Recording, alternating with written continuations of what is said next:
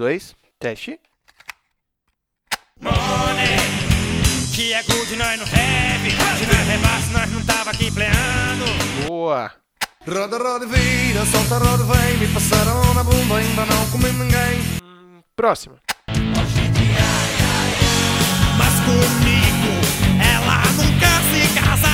Tá, agora sim, vamos nessa.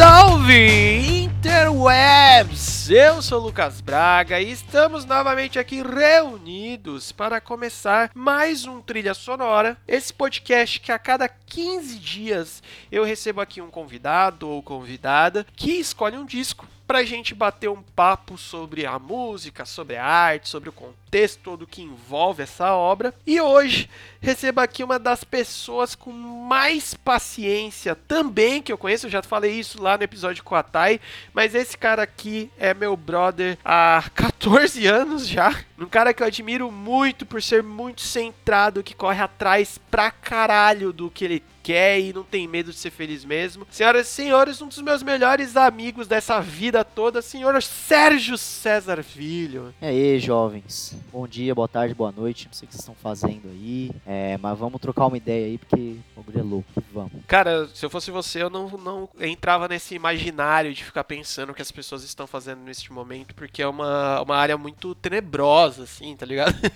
Ih, caralho. Vai saber o que as pessoas fazem enquanto ouvem podcast. Eu geralmente estou lavando louça. Não, tudo bem. Desde que, desde que as pessoas não estejam fazendo nada obscuro e sinistro, vai ficar tudo certo. E imoral também diria isso. E imoral, é. Dependendo do imoral, até tudo bem, eu libero, mas. bagulho, dependendo do bagulho, não. Aí é foda. Recado do editor. Então, pessoas, desculpe interromper o podcast logo no começo, mas geralmente os convidados têm um tempo curto para gravar e eu não quero perder esse tempo dando recados e coisas do gênero, sendo que eu posso colocar isso agora na edição. É importante que eu frise duas coisas. Nós gravamos sempre remoto, ou seja, dependemos da internet e às vezes ela nos dá uma zoada. Então peço que ignore algumas vezes que o áudio sai meio falhado ou coisa do gênero. Na edição eu tento até consertar, mas nem sempre dá. O importante mesmo é focar no conteúdo. E outro ponto é que eu gravo sempre com bastante antecedência, então alguns trechos podem ficar meio datados, mas sem crise. Lembre-se de nos seguir no Spotify, no Instagram e no Twitter. É só procurar por Trilha Sonora Podcast e compartilhe os episódios para ajudar o projeto a crescer. Então é isso, bora voltar lá pro episódio.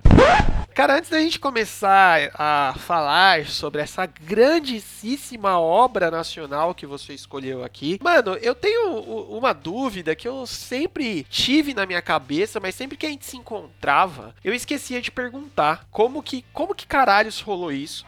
Porque assim, é uma coisa da nossa semi-infância, a gente pode falar semi-infância, né? Porque a gente começou a estudar junto, tipo, na sexta série, não foi uma parada dessa? Sim, sexta série. É, na sexta série a gente, a gente ainda é ainda é criança, né? Na nossa cabeça lá em em 2006 a gente não era, mas na verdade a gente era, né? Aham. Cara, e lá, acho que foi 2006 ou 2007 que na nossa escola teve o raio lá daquela, uma gincana geral que juntou uma porra de uma galera, tipo, a escola toda, né, juntou. E eu lembro nitidamente que teve um certo momento que tinha vários concursos lá de talentos e coisas do gênero, e você sacou uma flauta não sei da onde e tocou flauta, velho, na escola. E aí, mano, eu tipo fico, eu fiquei pensando e remoendo isso, que nem eu falei, várias vezes era pra eu te perguntar, mas sempre que a gente se encontra, eu acabo esquecendo, porque geralmente a gente está semi-embriagado. Cara, da onde surgiu esse bagulho de tocar flauta e, e coisa do gênero? É que na real, tipo, eu estudei da, da pré-escolinha até a quinta série num- numa escola particular, né? Aham.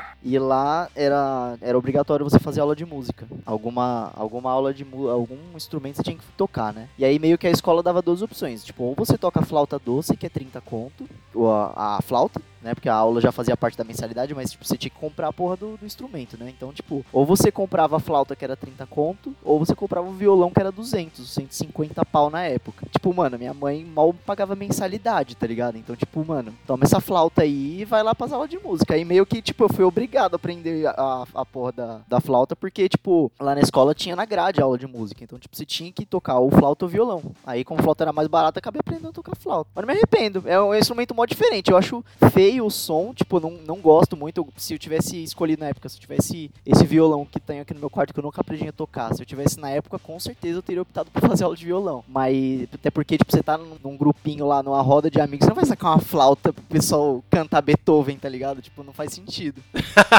mas eu teria escolhido o violão, claro, mas acho que por questão de condição financeira da época foi, foi o que deu, né? Aham. Porra, mano, que, que história maluca. E, e é uma história da hora. E eu, que nem eu te falei, eu nunca lembrava de perguntar isso. É, na verdade, nem eu sei, nem eu lembro direito que eu sei tocar flauta. Às vezes eu olho essas pessoas tocando flauta e falo, puta, é verdade, eu sei tocar isso aí.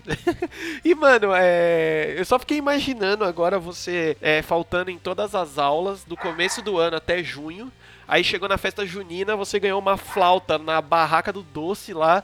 E aí você chegou, agora sim, agora eu posso fazer aula. Porque as flautinhas assim, né, mano? Ó, mano, vamos ser apedrejados por flautistas de, de plantão aí. É, o pior é que assim, na- nas aulas de música, eu lembro que teve uma. E eles sempre faziam apresentação pra mostrar, olha, nossos alunos prodígios, como são inteligentes, eles sabem tocar flauta, sabem tocar violão, prato, zoom, bumbo, sei lá que porra. Aí teve um dia que eles, eles organizaram uma apresentação lá. A gente ia apresentar uma música na flauta chamada Índio Guerreiro, a porra da música. Eu ouvi falar na minha vida. E, porra, não sei cantar porque é flauta, né, mano? Flauta não tem letra, flauta é flauta. Aí, só que a porra da professora fez a gente fazer, além da flauta, um chocalho de pé com uns potes de acute, um bagulho bizarro. Puta um negócio sem glamour, tá ligado? Aí foi, a gente foi, fez na quadra lá e chamou todos os pais, aquele monte de gente rica e os meus pais, tá ligado? Porra, beleza, agora vai apresentar a terceira série C, sei lá, que é a minha sala, né? Aí eles vão apresentar a música de o Guerreiro. Aí, porra, era metade da música tocada na flauta e outra metade a gente chacoalhando o pé pra pisar no, no chocalho que a gente tinha feito com bagulho de. Eu, Puta. Aí os pais tudo rico falando, mano, o que, que eu tô fazendo aqui? Os meus filhos tudo fazendo bagulho com chocalho de acute. Que bagulho bizarro do caralho. Os caras achavam lindo, né? Mas enfim. É uma daquelas aquelas situações que você é colocado quando você virar pai, né, mano? Tipo, Aí tem que apoiar o filho, né, mano? Mano, meu pai ele sempre falava disso, que ele, depois, depois de mais velho, né, ele falou isso pra mim, porque falar isso pra criança é, é traumático. Se bem que eu não duvidaria isso do meu pai. Mas ele teve uma vez que ele virou pra mim, não lembro, mano, não lembro o contexto. E ele virou aí pra mim e falou assim: "Mano, aqui a gente é de São Paulo, da zona sul, e a gente mora perto, relativamente perto do Shopping SP Market, que antigamente tinha um saudoso parque do Gugu. Eu acho que você lembra, né? Porra, show, saudades. E aí, mano, eu lembro o contexto que meu pai tava conversando comigo depois de mais velho. E ele falou, mano, você acha que era legal eu ficar lá batendo palma pra vocês, tipo, você andando no carrossel, tá ligado? Tipo, yeah, filhão! Tipo, Não, fora que era uma- um carrossel de tamanho de, de metro de altura, tá ligado? Que na nossa cabeça era um bagulho imenso e super perigoso, tá ligado? aham. Então, é, é aquelas situações que você entra quando você, tem filho. Mas, porra, mano, que história maluca. Que, é- e também tem aquele esquema, né, mano? Essa história me, me remete sempre àquele esquema. A gente nunca realmente conhece as pessoas. As pessoas sempre vão ter mais histórias pra contar. E, mano, eu nem imaginava. Não, mas assim, quem, pra, pra quem eu conheço hoje, se me perguntarem se eu toco algum instrumento, eu falo que não, porque eu não tenho coragem de falar que eu toco flauta doce, tá ligado? Desculpa quem toca flauta doce, mas não, não dá, cara. Não, não é. Vai contra a tua imagem, tá ligado? Aí, tipo, eu falo, não, eu tô, ah, sei lá. Eu falo, aí, tipo, por causa da flauta eu tenho mais ou menos uma noção de notas, né? Tanto é que, tipo, a, a- o posicionamento da flauta é mais as composição de, tipo, de tecla de piano e a composição do- dos buracos da porra da flauta lá é mais ou menos parecido. Então, tipo, em piano dá até pra você arranhar. Fala, putz, isso aqui é si, isso aqui é dó, beleza. Dá pra você fazer alguma coisinha que você tirava na flauta, você consegue tirar no, viol, no, no piano, por exemplo. No teclado, sei lá. Você só não sabe onde assopra. Aí eu vou tocando o piano assoprando o teclado do lado, tá ligado? Bem isso, mano. Tá meio quebrado, mas beleza. É, é, mano, é que assim, querendo ou não, né? Que nem você falou, desculpa aos, aos flautistas aí, mas a verdade é a seguinte: que, tipo, cara, ou você é um flautista, um cara que toca em, em orquestra e as porra toda e, e saca flauta e toca Dragon Force na flauta, ou você não fala que você toca flauta, né, cara? Tipo, eu não, não, eu não ouso falar que eu sei tocar flauta. Eu, porra, eu tocava quando era criança, mas se me der uma flauta hoje, posso tirar alguma coisinha, mas não, não dá. Não dá pra você falar, tipo, eu toco flauta. Dá uma flauta aqui que o pai domina, tá ligado? Não dá pra falar isso. Mano, o mais engraçado, vamos contextualizar um pouco melhor essa história aí do, do colégio, porque foi muito engraçado, porque na nossa sala a gente tinha o Matheus, salve aí, Matheus Coelho, meu primo de segundo grau, até que a gente descobriu na escola, inclusive. Monstro. Hoje, mano, o cara é du- dupla sertaneja, é, vive de, de música música e tal. Salve aí, Matheus, se você estiver ouvindo. E assim, mano, ele tocava violão, tocava uma penca de coisa. Isso daí era, tipo, notório na escola. Ele era um dos caras que levava violão pra escola na época já, né? Tinha o Caio, eu acho que o Caio também tocava e coisas do gênero. E aí, mano, ficou nas costas do. do eu lembro que ficou nas costas do Matheus de, mano, você vai tocar, você vai tocar, porque você é o cara que já toca. E teve algum chablau lá que ele não foi, que ele não levou, algum bagulho desse, né? E aí descolaram uma flauta, você bateu no peito e, e foi lá, não foi? Um- Foi um rolê desse, não foi? É, foi, foi mais ou menos isso. Mas assim, tipo, foi mais pela condição, porque te levava a sério gincana, né? Inter- Interclasses de gincana era motivo pra você perder sangue, pra você quebrar um dente, pra você quebrar um braço. Pô, acontece, né? Não vai perder uma gincana. Porra, claro. Tudo bem eu tocar flauta, acontece. Eu vou tocar a flauta. Pra não perder a gincana, a gente toca a flauta, porra. Pô, mano, quem, quem iria abrir mão da glória eterna de campeão da gincana do Kalim Manuel Abud de 2007, velho? Não, não é pra qualquer um. É, pois é. É A gente ganhou? Não, Não. mas. Quando você para pra pensar, hoje em dia você olha, sei lá, dá uma inclinadinha assim, olha, mano, gincana e interclasses é uma puta desculpa pra não ter aula no final das contas, né, velho? Ah, nossa, o pro- professor deve adorar. Eu, se fosse professor, ia querer gincana 13 meses por ano. Puta, gincana deve ser da hora demais pro professor, mano. Ai, molecada, corre e se mata aí nessa porra. É tipo assim, você tem autorização pra deixar os seus alunos se matarem. E aí você só, ah, mas gincana, né? Acontece, gincana e coisas do gênero. É basicamente isso, né? É, puta, eu gostaria muito. Se eu fosse professor, eu ia largar todos os moleques lá na gincana, foda-se. Foda-se, pau no cu de vocês. Poucas ideias, né, mano? Isso aí, mano. Mas fica história porque realmente era uma história bem da hora que é, é só, é, o seu lado eu não sabia, eu só sabia de alguém que tava lá no, no meio da criançada toda, na gritaria da porra, e plum, sai, surge o Sérgio com uma flauta na mão, furufufu e, e é isso aí, mano. Zoeirinha da peiga lá e a flautinha, já era. E a flautinha. É isso aí, mano. Cara, que disco que você trouxe pra gente hoje? Cara, eu trouxe o disco do Mamonas Assassinas porque é o disco que marcou muito minha infância. Porque assim, tipo, eu sempre gostava, eu sempre gostei muito de música de, de zoeira, né? Tipo, tô falando parâmetros de criança, né? É, não vou falar de pequeno porque eu ainda sou, mas de criança. Tipo, é, eu ouvia pra caralho, tipo, aquele CD do ET Rodolfo. Eu gostava muito dessas músicas. Apesar de na, na idade eu nem entender que é, comprei uma panela de pressão só pra ver se eu cozinho mais depressa. Não entendi exatamente o que isso significava. Mas eu gostava da- das músicas, enfim. Aí teve um. A, a minha mãe tinha. Tem, ou tinha, sei lá, deve estar na casa dela ainda lá. O álbum do Mamonas Assassinas. Eu falei, ah, deixa eu ver essa porra. E na época ainda que tudo era CD. E tinha uns rádios lá da minha irmã e tal. Eu falei, mano, dá esse CD aqui, deixa eu ouvir. E, mano, bagulho entra na mente, velho. Puta, Mamonas é legal demais. É um, umas músicas bacanas que faz crítica social com zoeira, sem, sem ser ofensivo, pelo menos na minha opinião. Puta, eu, eu, acho, eu acho da hora demais, velho. Não, cara, quando você escolheu esse disco, eu fiquei feliz para um caralho, porque eu sou mega fã de Mamonas Assassinas, considero Mamonas a, uma das bandas que me empurrou muito forte pro rock. Mano, tem foto minha de criança, camisa de Mamonas Assassinas. Mano, eu tinha, você falou aí de CD. O CD eu tenho até hoje, tenho, tenho guardado aqui com todo amor e carinho. E eu tinha fita cassete, cara, do Mamonas Assassinas. Gostava pra caralho mesmo. E é até bom você ter falado de, um- de uma coisa aí, que é até bom a gente fazer o disclaimer rápido, né? Antes de, antes de começarmos a falar mais do disco e das músicas em si. É que a gente sabe que o Mamonas Assassinas tem coisas politicamente incorretas, digamos assim. Tem coisas que podem soar ofensivo, mas o que eu acho que é, um- é muito importante, na verdade, no modo geral da, da- de humor, eu acho que você tem que ver muito contexto das coisas, né? Mano, a gente tá falando de um disco de 95, de que muitos temas não eram tratados da forma que deveriam ser tratados. Outros temas, eles eram, de certa forma, Mamonas Assassinas até foram muito corajosos de falar de certos temas. A gente vai até abrir um pouco quando chegar nas músicas em si.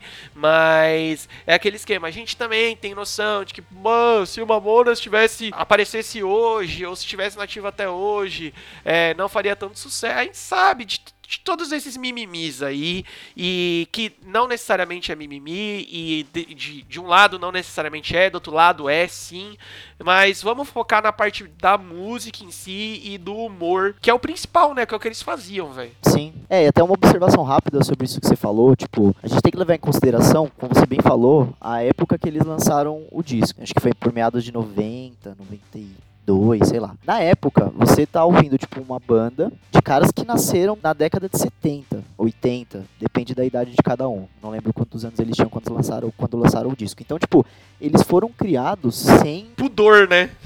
um mindset, um pudor que a gente tem hoje. Tipo, hoje a gente tem muito mais consciência do- das brincadeiras que a gente faz, do que pode só ofensivo, do que não pode. A gente tem mais noção. Os caras, eles não tinham uma criação que permitia ter essa noção do tipo, puta, não, isso aqui eu não posso falar, ou isso aqui eu posso falar. E eu acho que a forma como eles colocaram no disco, eu acho que honestamente eu não, eu não lembro de, de tipo ouvir algo ofensivo. Eu lembro de ouvir algo extremamente puramente de brincadeira, entendeu? Pelo menos na minha visão. Uhum, não, totalmente. Cara, complementando o que você falou, é só você pegar. Esse bagulho da criação eu acho muito importante, né? Você ter falado. E é só você pensar, mano, na, na parte. Na nossa parte familiar de cada um que tá ouvindo aí, que com certeza tem alguém mais velho que ainda tem certos preconceitos é, enrustidos e encravados ali que a pessoa não consegue se desvencilhar justamente por causa disso, por causa de contexto.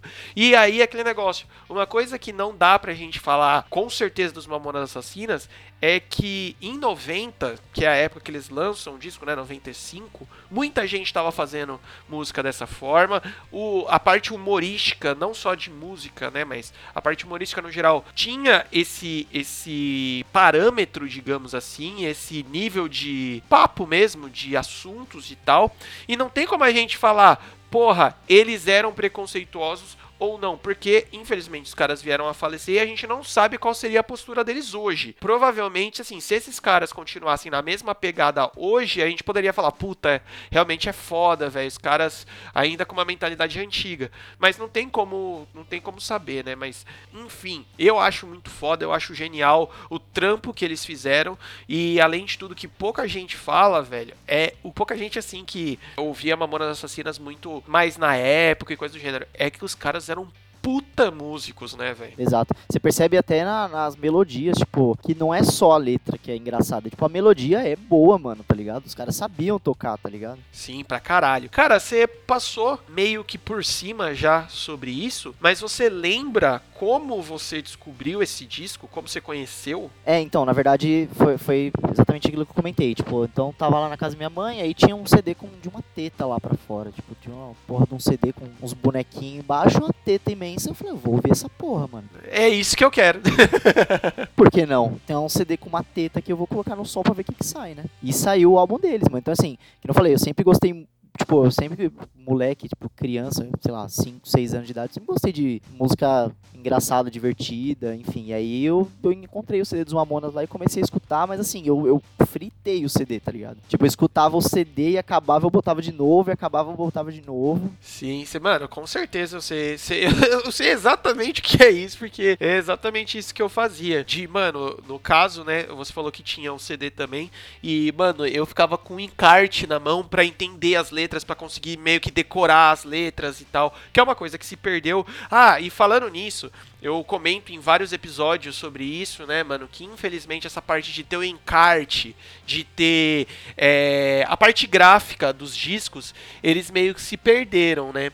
E uma coisa que era muito da hora que em todo disco tinha, eu até peguei e separei o disco do Mamonas aqui pra ler o que tinha dentro desses discos, que era uma coisa chamada agradecimentos. E, cara, eu preciso ler os agradecimentos desse disco dos Mamonas Assassinas, porque, velho, é, é genial isso. Ó, ouve só, tô com isso na mão aqui, a, a capa oficial do disco, e, olha isso. Agradecimentos aos nossos pais, irmãos e familiares, ao Rafael, Baba Ovo Cósmico, ao Zé Luiz, Meteoro, aos nossos amigos, são muitos e não caberia nesse encarte, ao Arnaldo Sacomani, ao Geraldo Celestino, a todos que ajudaram na realização desse trabalho. Tá de boa ainda, né? Calma, calma que melhor. Ao pessoal do avião que serviu um rango da hora na nossa viagem pros Estados Unidos. Desculpa, se eles soubessem como eles morreram, eles não teriam colocado isso no agradecimento do CD, né? Que bosta. Olha o próximo. Ao Santos Dumont que inventou o avião, senão a gente ainda tava indo mixar o disco a pé. Puta que pariu, mano. É foda. Ao Gonzales, mexicano clandestino que arrumava nossos quartos no hotel. Ao pessoal do estúdio The Enterprise, que ria das nossas piadas mesmo sem entender porra nenhuma, né? Porque eles estavam lá nos Estados Unidos. Ao Charles Miller por ter trazido o futebol pro Brasil. Ao Chaves e ao Chapolin. Ao Billy, Pluck, Mike, Proteus, Dick, Julie e Fluck, nossos cachorros. Ao Ultraman, que matou aquele monstro horrível. A tia da escola que dava canjica na hora do recreio. Ao pessoal da EMI que nos encontrou em cima de uma ponte com uma bigorna amarrada no pescoço e num gesto de piedade acolheu nosso trabalho. Valeu, galera. É isso, mano. Caralho, muito foda. Isso se perdeu. Agradecimentos do CD e você via que até no CD, tipo, no agradecimento dos caras, tinha esse tom de zoeira mesmo. Os caras curtiram isso, né, velho? Sim, pra caralho, mano. É, Eu não sei, eu não sei se eles ficariam chateados da, da, da gente comentar sobre o esquema do avião que eles colocaram. É triste, é irônico, né? Mas enfim. Sim, ah, mano, do, sendo, sem zoeira, velho, eu acho que se eles tivessem conseguido sobreviver, ou algum deles, mano, porra, com certeza eles teriam feito música zoando sobre isso, sobre criar asas, sei lá, velho. Eu não duvido porque eles zoavam. Alguma coisa do tipo. Eles se zoavam muito, né, velho? Então, que na verdade é o, é o tipo de zoeira mais puro que existe, né? Que é se zoar, né?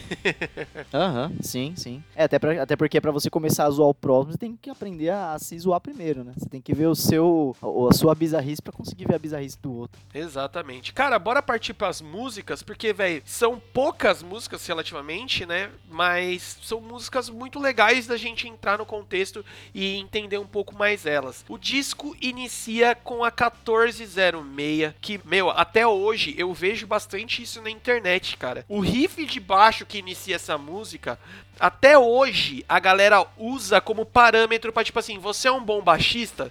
faz o riff de 1406, porque é um, é um swing, é um eslepado que eu tenho certeza que até o Flea do Red Hot Chili Peppers ficaria no chinelo. E aí a gente começa a abrir a panela de referências que são os Mamonas Assassinas, porque a gente vai ver vários estilos de música dentro dessas 14 faixas. Por exemplo, o começo da música, ele é relativamente pesado, que nem o, o refrão, mas o meio da música, ele é quase que um rap. Sim, exato. Exato. Tipo, no- na primeira vez que eu ouvi essa música, é tipo a primeira, primeira música do álbum, né? Aí você começa escutando a porra de um baixão comendo. Eu falei, hum, beleza, deixa eu ver o que, que tem aqui. E aí, meu, o- o- logo o começo, tipo, o primeiro, o primeiro fraseado da, da música já é um puta de um, de um rap louco de Guarujá com Itaquá, com meu filhinho chorando querendo ter um avião, o bagulho já vem comendo. E aí, no- ainda, tipo, numa parte do refrão, ele já vem misturando um português com inglês, fazendo um, um negócio muito louco. Puta, é da hora demais essa música. Lembra muito o estilo de, de composição que na época também fazia muito sucesso, que era do Faith No More. Baixão, ba- batendo bastante e esse, esse vocal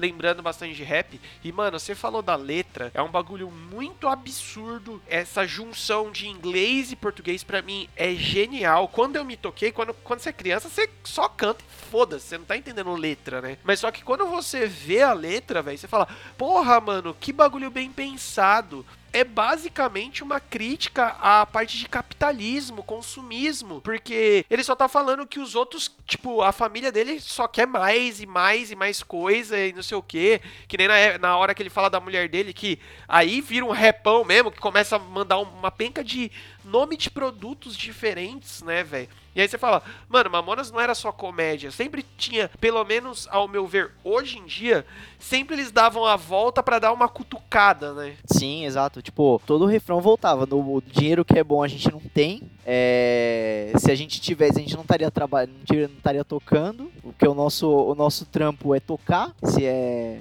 Se, se nós não have, nós estava aqui workando, o nosso work é playar. Então, tipo, mano, é, é um parafraseado muito bom, traz um negócio muito foda também de crítica social também, com relação ao consumismo, é verdade. Eu entendi o que, que é, eu, eu fui atrás, eu aprendi o que é facas guinzo por causa dessa porra dessa música, tá ligado?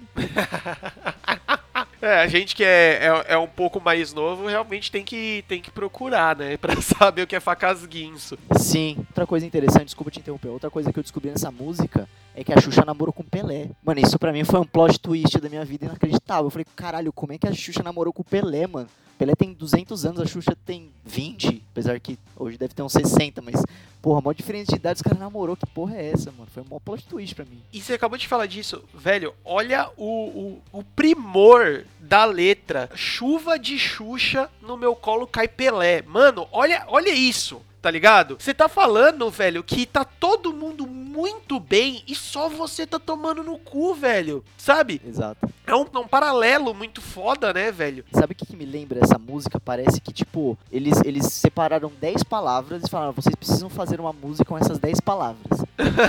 Aí no meio da palavra tava, tipo, microscópio, Xuxa, é, Itaquá, Guarujá, Pelé. Pelé, Work, Microsystem, tipo, bacia, exato. Então, tipo, os caras, eles falam, beleza, a desafio aceito, me dá essas 10 palavras aqui que eu vou fazer uma música pica. E os caras fizeram, mano, tá ligado? Puta, o pior que fizeram mesmo, velho. É, é, tipo, é abrir o álbum falando assim, ó.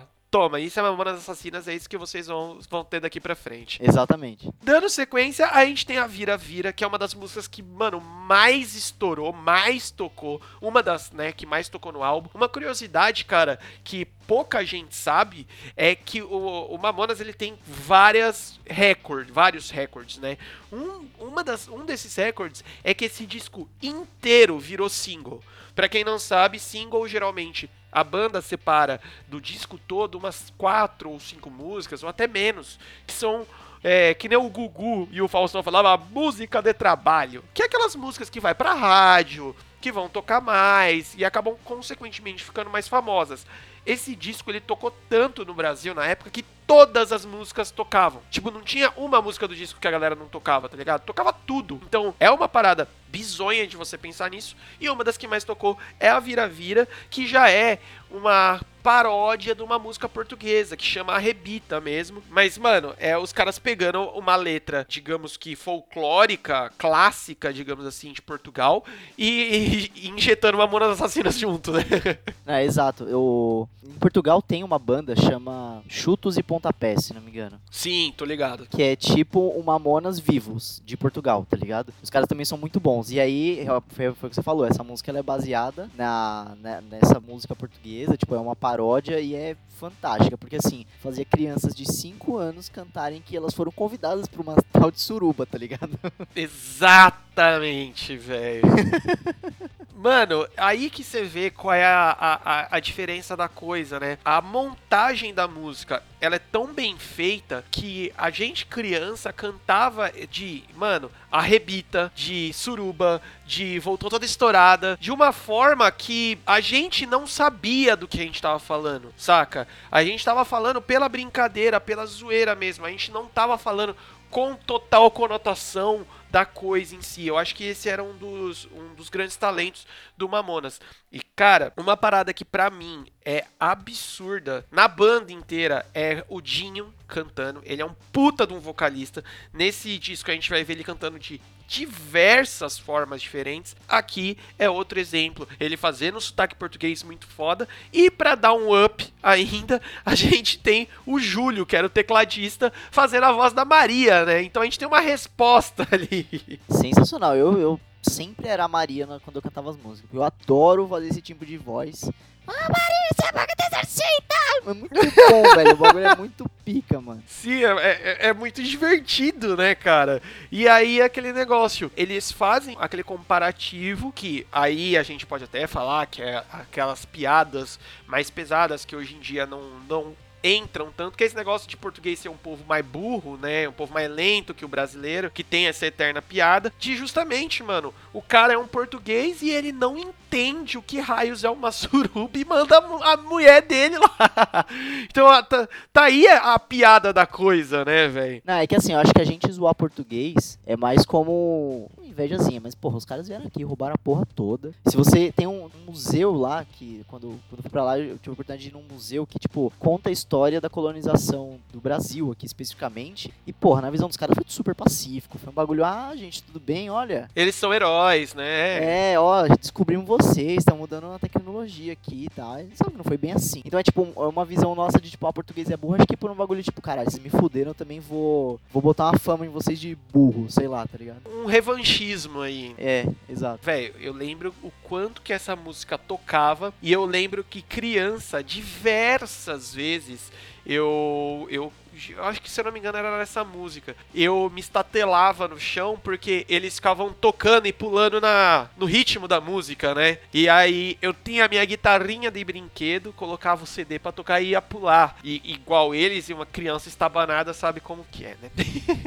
Dando sequência, a gente chega na música com certeza, que é a maior música do álbum, mais famosa, mais conhecida, tocada até hoje nos casamentos da vida aí, né? Quando tá todo mundo bebo. Em algum momento, casamento, formatura, alguém saca ali dessa música, que é Pelados em Santos. É que, mano, essa música aí tocou até enjoar, né, velho? Na, na época que eles lançaram o disco. Sim, sim. É uma música, tipo, mano, é, é meio que a cara do Mamonas. Depois de, de Vira-Vira, acho que é a, a mais tocada, né? Um fato interessante, eu também descobri que Brasília era um carro por essa música.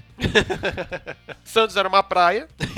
Santos era uma praia, exato. O, o bom é que ele- eles apresentavam São Paulo pelo, pelos álbuns. Os caras falavam de Itaquá, Guarujá, Santos. Os caras falavam de São Paulo inteiro só pelo álbum. Então, pelo álbum você conhece São Paulo inteiro. Os caras colocaram um pouco de inglês também no meio da música. E bola pra frente. Puta, não tem nem o que falar dessa música, cara. Assim, uma coisa que eu acho interessante de destacar nessa música é que, cara, até então e depois também, o disco ele é pesado, é uma banda de rock. O Mamonas essencialmente é uma banda de rock. Então sempre a gente vai ter guitarra distorcida, baixo até um pouco distorcido, mais pesado também. E a Pelados em Santos quase não tem isso. A parte de guitarra e baixo mais pesado vai entrar mais na parte do perto do refrão ali e tal. O, o que leva mais essa música é o teclado e os metais, que tem uma um trompete que leva bastante a música, faz bastante inserções assim. Então, pode até ser por isso que foi uma das músicas que mais fez sucesso, por ser uma das músicas com menos peso da banda, né? Sim, exato. E assim, é legal porque de novo a gente tem a parte de da- na letra, né? É, as citações de marcas famosas que, irmão, até eu entender que reboque era um rebook, nossa senhora, demorou alguns anos. É basicamente o cara tentando arrastar a mina pra uma viagem pra Santos numa Brasília. Calcule isso. Até pros anos 90, velho, se arrastar a mina pra Santos numa Brasília não era uma coisa tão legal. É, então, o cara comprou um reboque, uma calça Fiorucci só pra fazer isso, ela não quis. O cara sofre pra caralho na porra da música. Pera aí que tem mais um pouquinho de uh, uh, uh, uh. Isso daí já é aqueles pormenores que os caras. A gravadora deixou essas brincadeiras deles, né, na parte da gravação do disco, que faz total diferença no final das contas, né? Sim, tem um, tem um. Eu acho que a gente vai chegar lá ainda, que ele fala que o Cruzebeck tá baixando o volume e, e a música tá começando a ficar. Eu, quando a primeira vez que eu ouvi o álbum, eu achei isso genial. Genial, porque eu ficava aumentando o volume pra ver o máximo que eu conseguia escutar da, da voz do cara, tá ligado? Sim, é, pra quem não sabe, o Kreuzebeck, que logo menos vai aparecer mais vezes, eles falam algumas vezes do Kreuzebeck, nada mais é do que o produtor do álbum, Rick Bonadio, que, né, descobriu Mamonas Assassinas e produziu os caras até acontecer o que aconteceu, né? Mas dando sequência, a gente chega numa, pra mim, uma das melhores músicas do disco, que é a Shop Saints, uma faixa totalmente criada em cima da clássica Should I Stay or Should I Go do The Clash, né? E tipo assim, os caras nem tiveram nenhuma nenhum esforço pra esconder que era isso, né? Sim. O que eu achava legal do. Que assim, eu ouvi o álbum do Mamonas antes de conhecer qualquer coisa de rock. Então, tipo, acho que, acho que a primeira referência que eu tive de rock, se você chamar Mamonas Assassinas de rock, foi Mamonas Assassinas. Porque, tipo, é tudo. Tipo, eu- antes eu não ouvia nada de rock. E aí, tipo, quando eu comecei a escutar e eu comecei a ouvir Rage, eu falei, puta, parece Mamonas. Aí eu comecei a ouvir I Go, eu falei, puta, parece Mamonas, tá ligado? Tipo, virava e mexia, eu tropeçava numa, numa música que parecia com Mamonas. Aí, na verdade, depois você descobre que foi o contrário, porque a música do Mamonas parecia dos caras, tá ligado? Nossa, total, velho. E ele assim, é, tem gente que fala que ah, apropriação, ah, plágio e coisas do gênero. Cara, eles faziam isso de uma forma tão descompromissada que era nítido que eles não estavam usando Should I Stay or Should I Go pra ficar milionário, ah, na maldade. Eles estavam usando porque, mano, era a música que eles gostavam pra caralho e conseguiram fazer uma puta letra em cima, saca? Sim. É, e se você achou ruim, me processa, tá ligado? Tipo, mano, é, olha o meu trabalho aqui. É, é bem isso. E a música toda é baseada nisso. E aí a gente.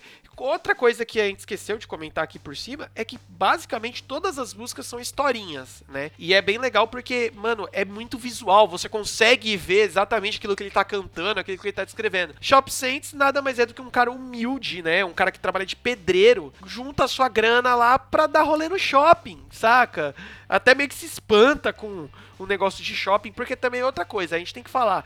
É, hoje em dia você dá um bico numa árvore e cai um shopping, né? Em 90 e poucos não era assim. Ainda eram coisas muito grandes você ir ao shopping, né, velho? Tipo, hoje em dia shopping é tipo banal, uma coisa você passar no shopping é ok, mas eu lembro que, por exemplo, em 90, na, na é, 96, 97, era muito de tipo assim, mano, o que, que a gente vai fazer hoje? Hoje a gente vai no shopping. É verdade. E o, no, a própria letra diz que, tipo, é, o rolê do cara com a mina era passear e comer um lanche no shopping, tá ligado? É, mano, e quem nunca fez isso, velho? Sim, sim. E ah, qu- quando eu era moleque era o máximo, porra, sair pra comer. Mano, tipo, eu gostava muito de comer no McDonald's porque era uma coisa que eu fazia, tipo, duas vezes por ano, tá ligado? Então, tipo, isso quando, tipo, algum tio meu me levava, ou quando meu padrinho me levava, aí, tipo, era a vez do ano que eu ia no McDonald's, porque era um bagulho totalmente fora de mão, na, pelo menos quando eu era moleque. Sim, eu também. Tipo, não tinha, não era, não era fácil pra você conseguir um brinquedo do McLanche Feliz, tá ligado? Era mó rolê. Era duas vezes por ano que você conseguia. E era realmente um bagulho da hora, ainda mais na, na 90 e pouco, que era. Eu era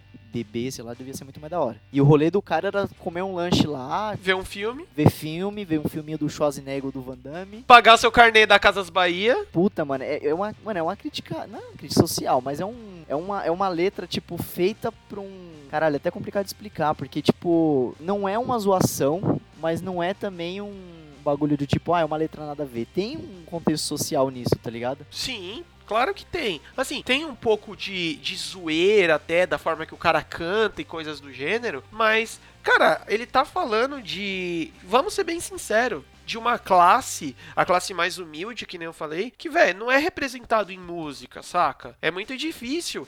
Então, assim, é, pô, é feito de uma forma mais escrachada e, e divertida, mas, cara, é uma conquista, saca? O cara conseguir, mano, pô, pagar certinho o seu carnê, meter um filmão e depois mandar um Mac pra dentro, velho. Isso, isso é uma conquista, saca? Isso é uma da hora, velho. Puta, eu acho, eu acho realmente essa música muito boa, eu acho genial, cara. Dando sequência, a gente tem a Jumento Celestino. Tem já volta um pouco esse negócio de ah, a música começa mais pesada, só que aí desmembra de novo pra todo esse negócio de referências e o quão foda eles eram como músicos, porque a música vira um forró. Mano, triângulo, sanfone, a porra toda, irmão. Mano, essa música eu acho fantástica, porque, tipo, você tem umas letras cantadas em, em rap, em, tipo, repentista foda, um rock pesadão no começo, umas zabumba com uns triângulos de forró comendo no meio. Puta que pariu, mano, que música boa da porra, velho. E, tipo, várias, várias... Tem, tem, tipo, trechos, os caras cantam São Paulo, tipo, um negócio,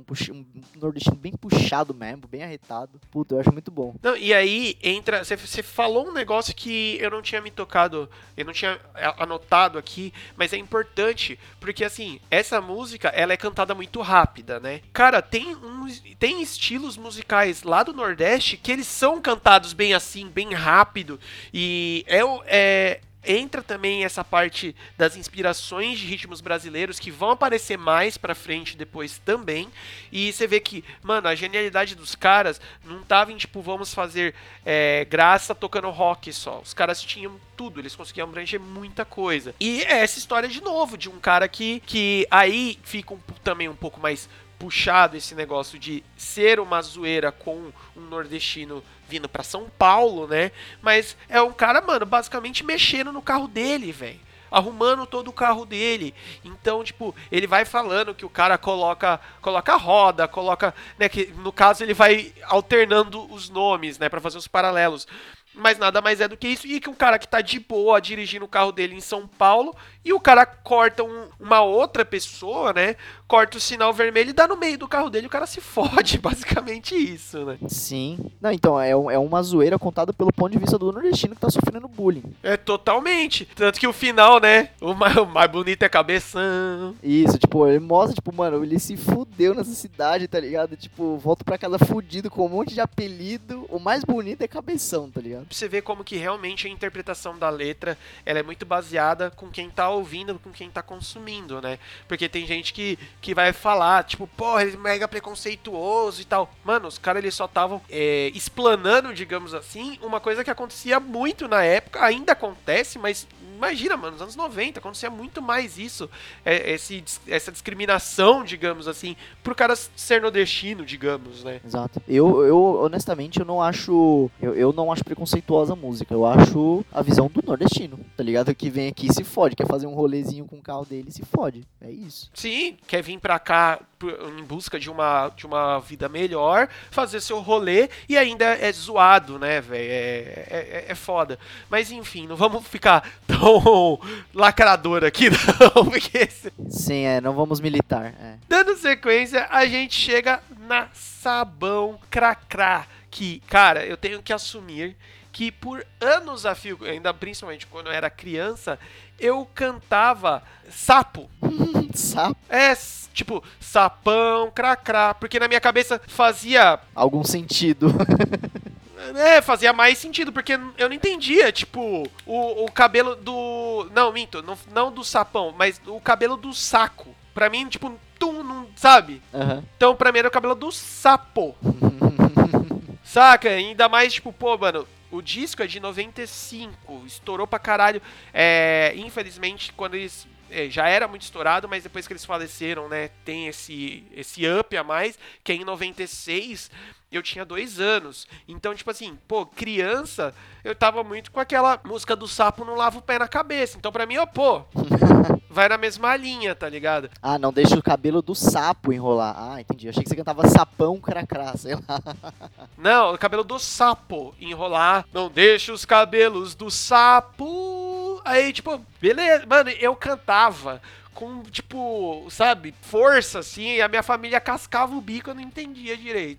Porque sapo tem muito cabelo também, pra caralho. Né? E, mano, aí, de novo, a gente vai ficar babando o ovo dos caras mesmo e foda-se. Os caras fazem um comercial de sabão no meio do disco. E um sabão pro pelo do saco. Olha, mano, tem como ser melhor, velho? Não tem, velho. E o, o- o- é a música, tipo assim, ó, ela não tem. é, pelo menos pra mim, não tem crítica social nenhuma, não tem mais. Mano, o pessoal regaçava de cantar essa porra dessa música, era sabão cracá pra lado virado no capeta também. Sim, total. Cara, a gente dá sequência pra música talvez mais complexa.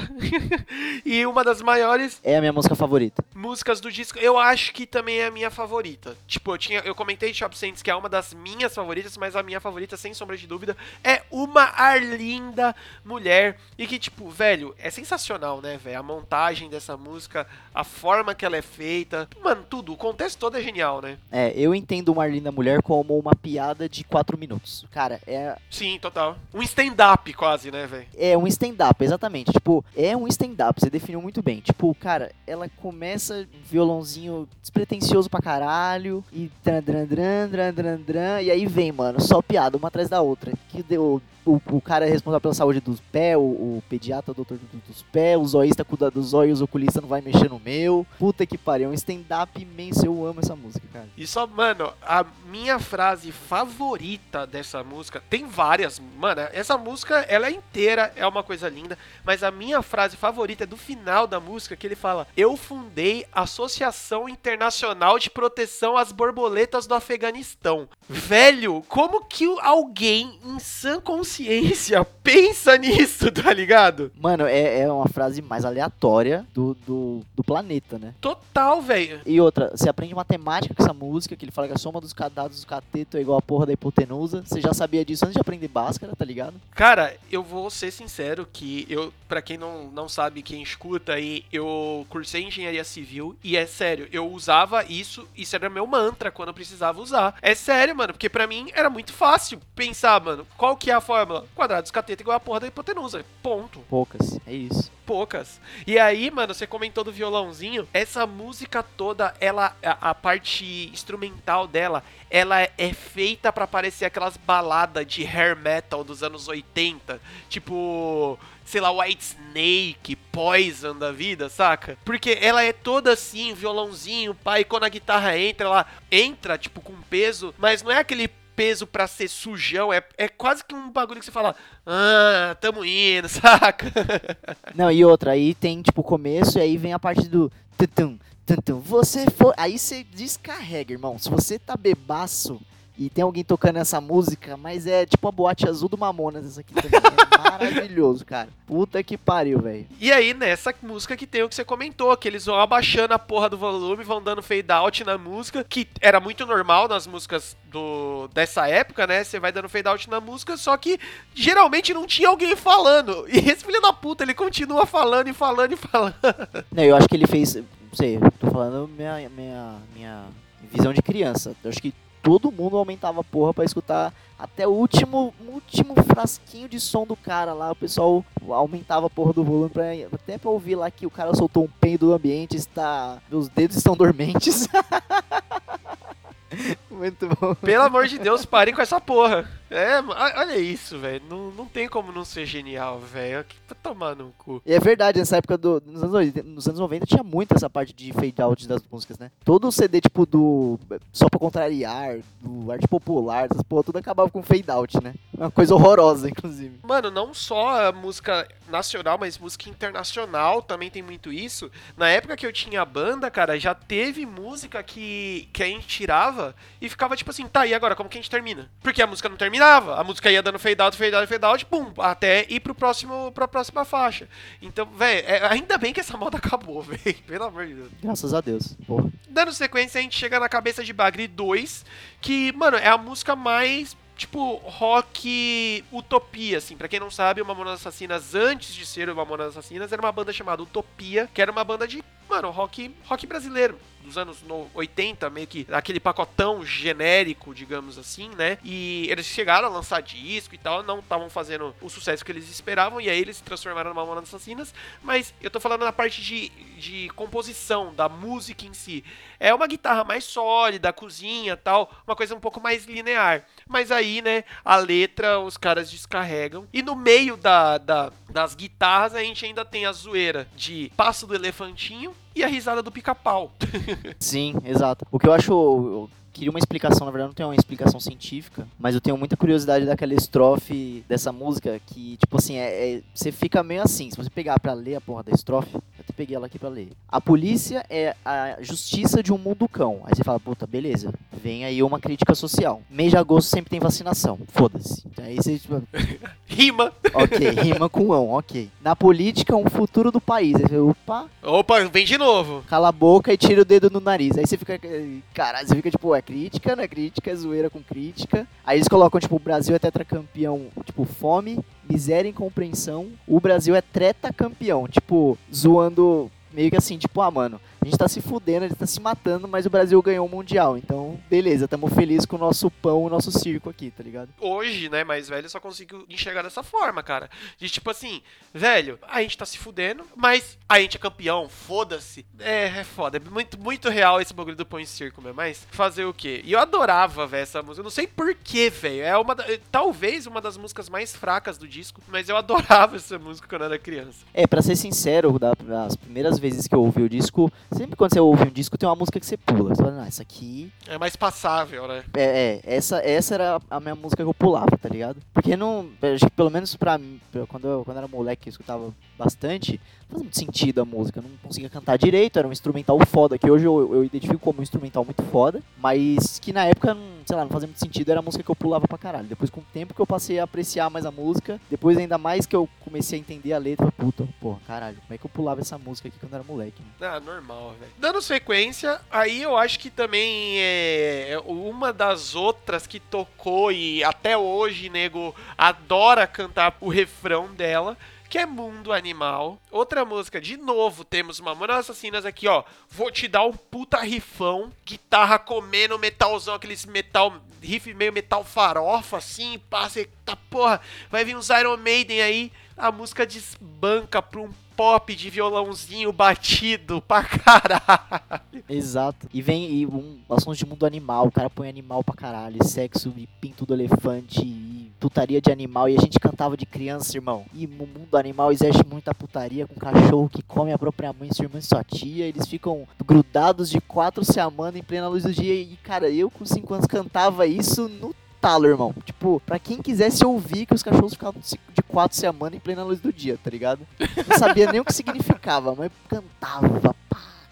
Nessa música, mano, essa música também é cheia de frases icônicas, tipo as pombas que tem até mira laser, né, mano? O tiro sai sempre fatal, por exemplo. Cara, eu é, essa frase ela me lembra muito visualmente que na época teve o álbum de figurinhas dos Mamonas Assassinas. É, eu tive esse álbum, mano, era pra você ver o tamanho que a banda foi, né? Era álbum oficial da Panini, saca? Não era os albinhos da- das páginas rosa, tá ligado?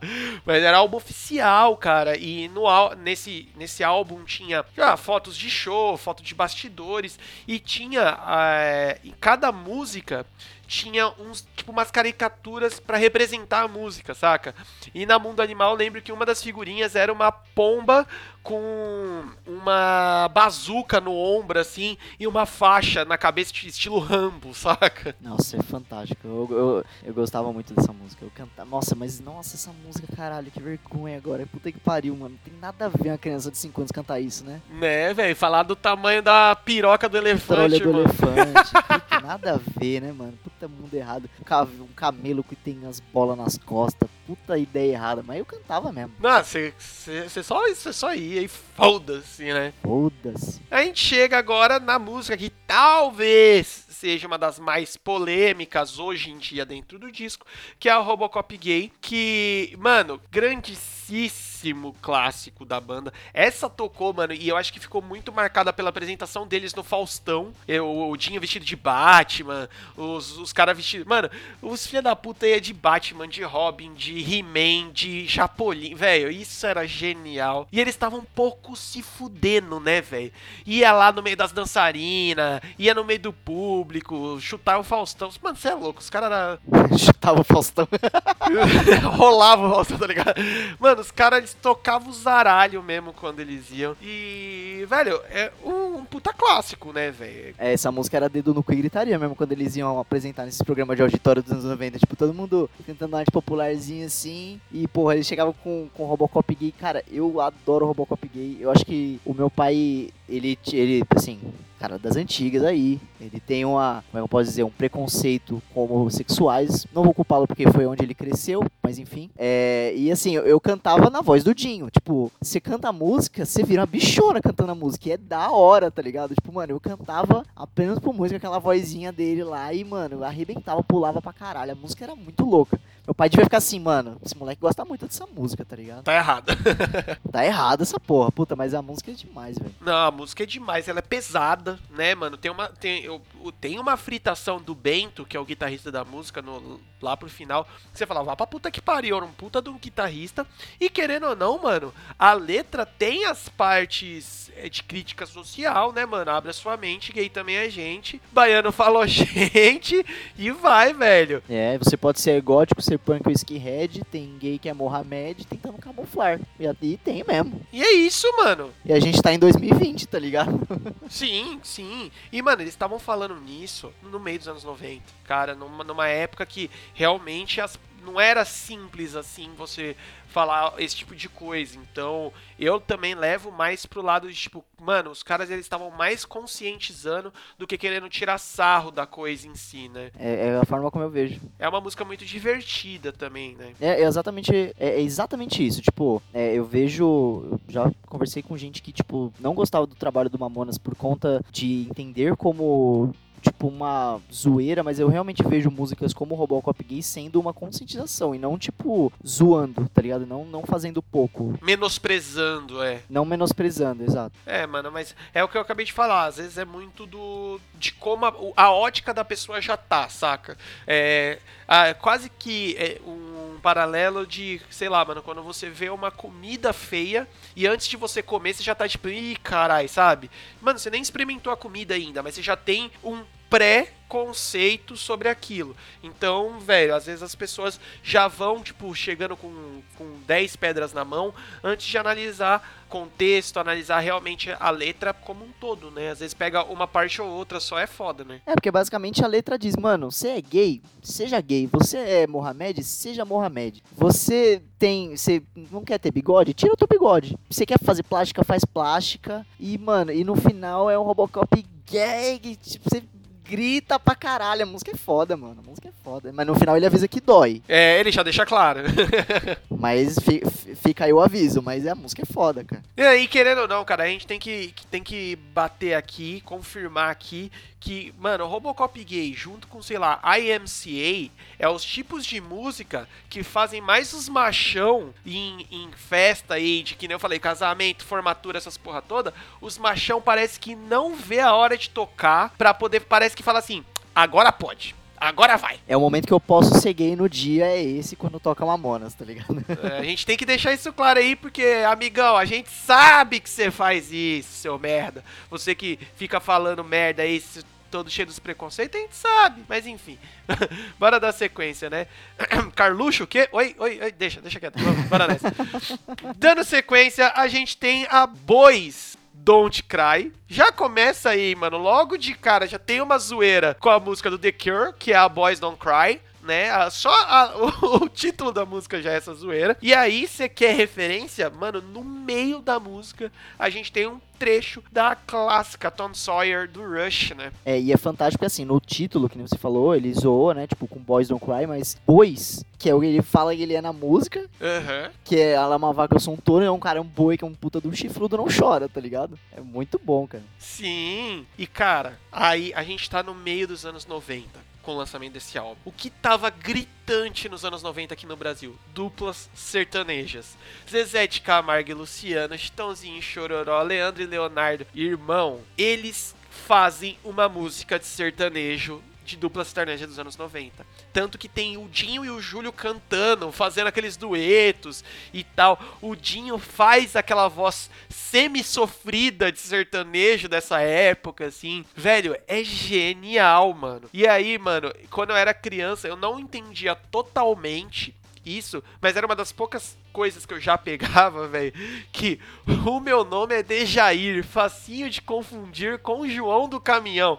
Velho, Caralho, é fantástico, é fantástico essa rima. Puta que pariu. e a parte do que também demorei alguns anos pra, pra me tocar, que a minha esposa ela é bondosa, ela dá aos pobres. E aí quando você, tipo, quando você passa meio que despercebido assim, você, pô, mano, pessoa faz caridade. Só que quando você coloca no contexto da música, você fala, ah, caralho!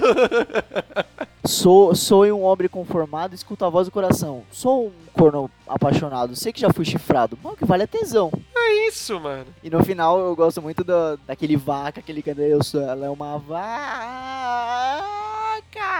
Puta que pariu, essa música é muito boa. Isso é total zoeira com galopeiras, tá ligado, né? Tal, mano, tipo, você consegue, você consegue ver o galopeira no meio desse vaca, tá ligado? Dá- é, é a primeira coisa que vem na tua cabeça, tá ligado? Sempre quando eu tenho, tenho um- umas festas de, de família que eu vou, vou abrir muito aqui também, mas na sua de família eu vou, eles é, tem uma parte da minha família que é bastante de, de, é, parte religiosa, que tipo, vão pra, como é que chama? Retiro. Não, é tipo uma carreata que eles fazem pra Nossa Senhora da Aparecida. Romaria. Eles vão pra Romaria, é muito legal. E esse meu tio, é, sempre quando, tipo, tem festa de família, vai todo mundo, ele toca. é, Ele toca não, né? Ele põe pra tocar a galopeira. Eu lembro dessa música do Mamonas toda vez que ele toca a galopeira lá. Só, só me vem, ela é uma vaca. Só me vem isso na cabeça. É muito bom. O Sérgio cantando isso no meio da família, chocando a família brasileira. E tipo, todo mundo pensando na galopeira e na, na, na, na procissão. Nossa, caramba, me foge o nome. Mas pensando na parte religiosa e eu cantando Mamona, ela é uma vaca. Muito bom. Muito bom, velho. Chegando na próxima música, que é a Débil Metal. Cara, eu ainda tenho um objetivo. E aí já fica o desafio aí, se alguém quiser fazer isso por mim. Que, velho, é pegar essa música, a Débil Metal, fazer uma capa bem, mano, tipo, agressiva assim e tal. E colocar que é uma música perdida do Pantera e jogar no YouTube, assim, tá ligado? Nossa, são achadas é, restos de estúdio da, do Pantera, últimas músicas do Jim Bag no Pantera, tá ligado? Porque essa música a música é uma música do Pantera, velho. O riff é igualzinho, a pegada é igualzinho, tá ligado? Nossa, é real. É, e tipo assim, e é uma música sólida. Tipo assim, você não tá no mesmo disco que essa, todas as outras músicas que a gente comentou. E aí do nada, do nada, aparece essa música no meio do álbum. Você fica, mano, que porra é essa, mano? Uma pauladaça, né, mano? Mano, eu acho que. Eu acho não, tenho certeza que é o primeiro metalzão assim, pica que eu ouvi e gostei quando eu era criança, velho. Sim, sim. Eu, eu achei muito foda a primeira vez que eu ouvi. Tipo, no, no. Acho que foi uma das primeiras músicas de rock que eu ouvi. Falei, puta, essa música, esse tal de rock aí é da hora, mano. Deixa eu começar a ouvir. Tá, Esse tal de rock. É, deixa eu começar a ouvir que o bagulho é pesado mesmo, mano. E aí a gente tem o Bento, mano, moendo a guitarra e o Dinho de novo, mostrando que é um puta de um vocalista, velho, fazendo a, a voz mais grave e tal, e o refrão, ele é, alcança notas longe, assim, mano, ele canta pra caralho. E na letra, aí temos Mamonas Assassinas, que nada mais é do que uma letra em inglês dele meio que zoando você que tá ouvindo e não tá prestando atenção na porra da música, tá ligado? Porque meio que são coisas, são frases meio aleatórias jogadas assim, né? E o refrão fala isso, você não tá entendendo nada.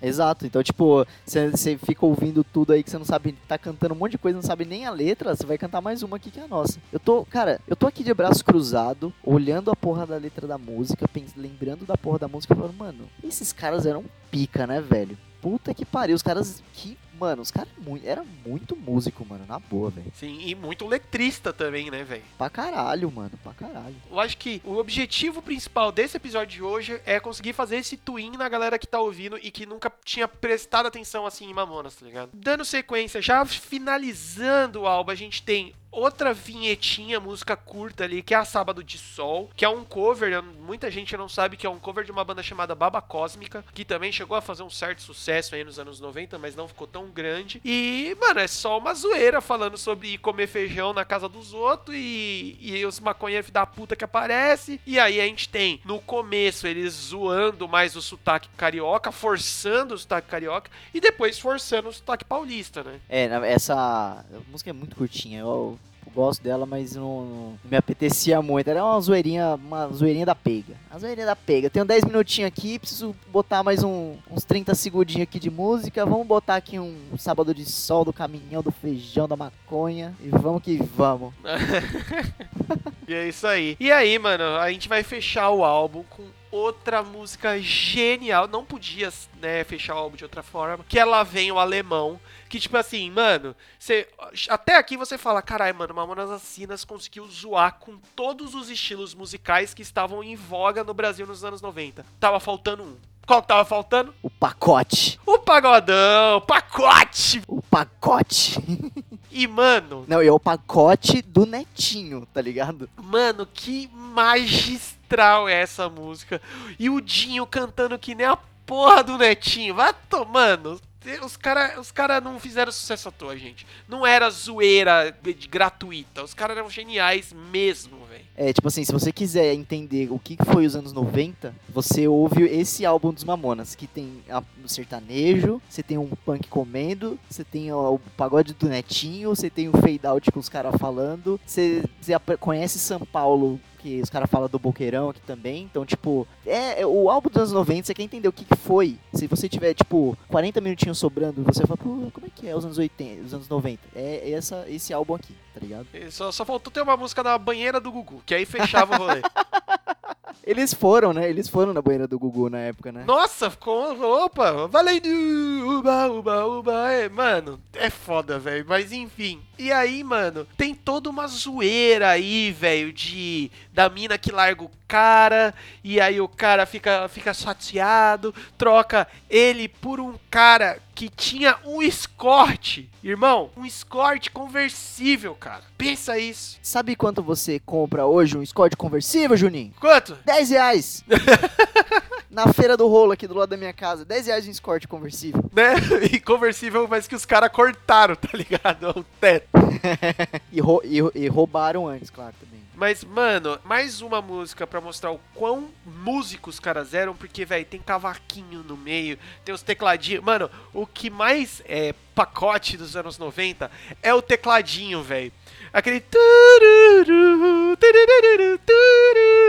Porque, mano, tinha em todas essas bandas uma coisa que não faz sentido nenhum, velho. Esse tecladinho, tá ligado? Porque parece um tecladinho até de, de, de brinquedo, o som que saía, velho. Não, e é a, é a cara do Netinho essa porra. Você Mano, dá pra você escutar. Eu, se fosse o Netinho, eu gravaria essa música. Só de raiva. Só de raiva. Ah, você me fudeu, agora eu vou ganhar uma puta de uma grana também regravando essa música. Eu tenho a mesma voz que o cara. Né?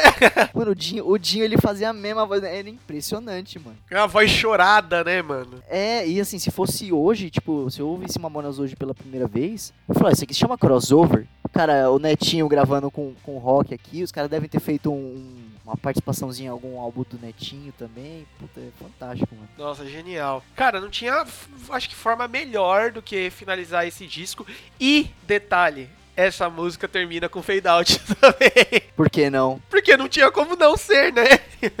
Por que não? Como não? E, e- e acaba com o fade out dele imitando o Netinho e eu consigo ver, juro por Deus, eu consigo ver ele sambando e rodando enquanto ele, ele canta o final, tá ligado? Não, mano, não tem como. Com o bracinho levantadinho assim, tá ligado, mano? Parecendo meu pai, tá ligado? Parecendo tio Ney, abraço tio Ney. É, mano, com, nossa, certeza, velho. Absoluta que. E, e, assim, se ele não faz isso, eu faço, porque eu tô terminando o disco assim já, mano. no- Nesse, nesse swing, nesse swing. O que? Mano, se, ó, se eu tô. Terça-feira, se eu tô embriagado, escutando Mamonas, essa final do disco eu tô sambando e virando e fazendo assim com o pescocinho ainda. Porra, louco, tá ligado? Mano, tá aí o- o- uma experiência de vida. Fiquem embriagado e ouçam o CD dos Mamonas. Você vai ter N, N emoções diferentes. Mas faça isso em um lugar que tenha espaço pra você girar, bater cabelo e a porra toda, velho. É isso que eu ia falar, que com certeza vai quebrar alguma coisa. Tipo, provavelmente na música do Robocop você vai pular pra caralho, a música do Vira Vira você vai pular pra caralho, então você vai quebrar alguma coisa. Então, porque atenção crianças, se for se embriagar e, e ouvir Mamonas, não façam isso com alguma coisa próxima. Dá arrastada aí, pede pra mamãe te levar num lugar público aberto. Se bem que não agora por causa do coronga, mas quando acabar isso aí tudo, aí tudo bem. Leve seu, leve seu Discman, seu, seu fone é, Cássio e divirta-se. É muito bom, vale a pena. Cara, eu tô feliz pra caralho de ter batido esse papo aqui com você. E assim, meu, vou te dar uma missão fácil aí. Responda-me. Você vai ter o, o. Nasceu o Serginho Inho. Porque, né, a gente já te chama de Serginho, então o seu filho vai ser o Serginho Inho. Você não pode colocar o disco pra tocar ainda. Você tem que falar pro Serginho Inho sobre Mamonas Assassinas, sobre esse disco. Cara, como que você é, resume pra ele? Puta, puta pergunta, hein, cara. Ah, como eu resumiria um álbum dos Mamonas? Eu ia falar, filhão, senta aqui. É, Você quer saber como foi. Toma um corote. Toma esse corote. Você quer saber como foi a infância do papai? Você vai ouvir um CDzinho agora que vai te apresentar aí coisas do- dos anos 90. Coisas que você pode achar preconceituoso ou não, mas isso aqui era o melhor que a gente tinha pra conscientizar a gente na época. Então, é isso aqui que a gente tinha, isso aqui é o Mamonas, é uma música, é, é um álbum mais artístico que você vai conseguir ouvir. Se você ouvir um melhor por aí, me manda que eu também quero ouvir, porque esse álbum é fantástico, filhão. Toma essa porra aí, escuta essa merda. Toma um derby prata pra complementar. E toma, e toma um derby prata, um, um joguinho de, de ovo de codorna e, e essa glacial aqui. Só vai. Essa glacial quente aqui. muito bom. Cara, Sérgio, muito obrigado, velho, por ter aceitado participar do programa. Ficou muito foda. Falar desse disco pra mim é, é, é uma alegria muito grande, porque, como eu falei, eu tenho uma ligação também muito forte com esse disco. Deu pra ver que você também tem. E te receber aqui é muito foda. Você é um dos meus irmãos de outra mãe, um grande brother mesmo, que sempre faz parte já do da maior parte da minha vida, digamos assim, cara. Brigadão. Eu que agradeço, cara. O prazer é meu. Eu gosto, eu, eu gosto muito de ver seus projetos projetos indo pra frente, falando pro Lucas mesmo, também falando com podcast agora. Eu gosto, eu gosto muito de participar e de estar perto de você nesses projetos. Então, tipo, cara, eu tô aqui porque você precisar. Eu fico muito contente que o, o projeto tá indo pra frente, que as coisas estão acontecendo. Fico muito feliz em estar perto, em poder participar disso. E agradeço por você permitir. E você é, meu, você é meu irmão, caralho. É isso aí. Tamo junto. Pô, ainda bem que é podcast, não tá vendo as nossas caras semi-chorosas aqui, né? Eu não faço vídeo por causa disso, cara. É mó rolê, velho. Passar vergonha aqui, ó, parecer com a cara amassada, tá ligado? Mas, cara, muito obrigado, velho. É, eu sou aquele machão que não chora, assim, é, com certeza. Puta que pariu. Quem me conhece vai, vai saber também. Né? Quem conhece a gente, né? Corta a cena, tá com o nariz escorrendo, a cara inchada, a porra toda. Exatamente. Mas é isso aí, cara. Muito obrigado. Pessoinhas que ficaram até aqui, muito obrigado por terem ouvido esse podcast até esse momento. Ouçam esse disco do Mamonas, é uma obra-prima do rock nacional, do, da música nacional como um todo. É, se você não parou pra prestar atenção nas músicas do Mamonas, velho, vale muito a pena. A gente deu um grande plano de fundo agora aí pra você. Mas é isso aí, muito obrigado por terem ficado até aqui. Não se esqueçam de nos seguir no Spotify, no Instagram e no Twitter. É só procurar por Trilha Sonora Podcast. Dá essa força divulgando, compartilhando com todo mundo. E também vai no perfil lá de quem você quiser que participe aqui do programa. Dá aquela encheçãozinha de saco, fala que, que é da hora. Ajuda nós aí, galera. Então é isso aí. Daqui 15 dias a gente estamos de volta e tchau!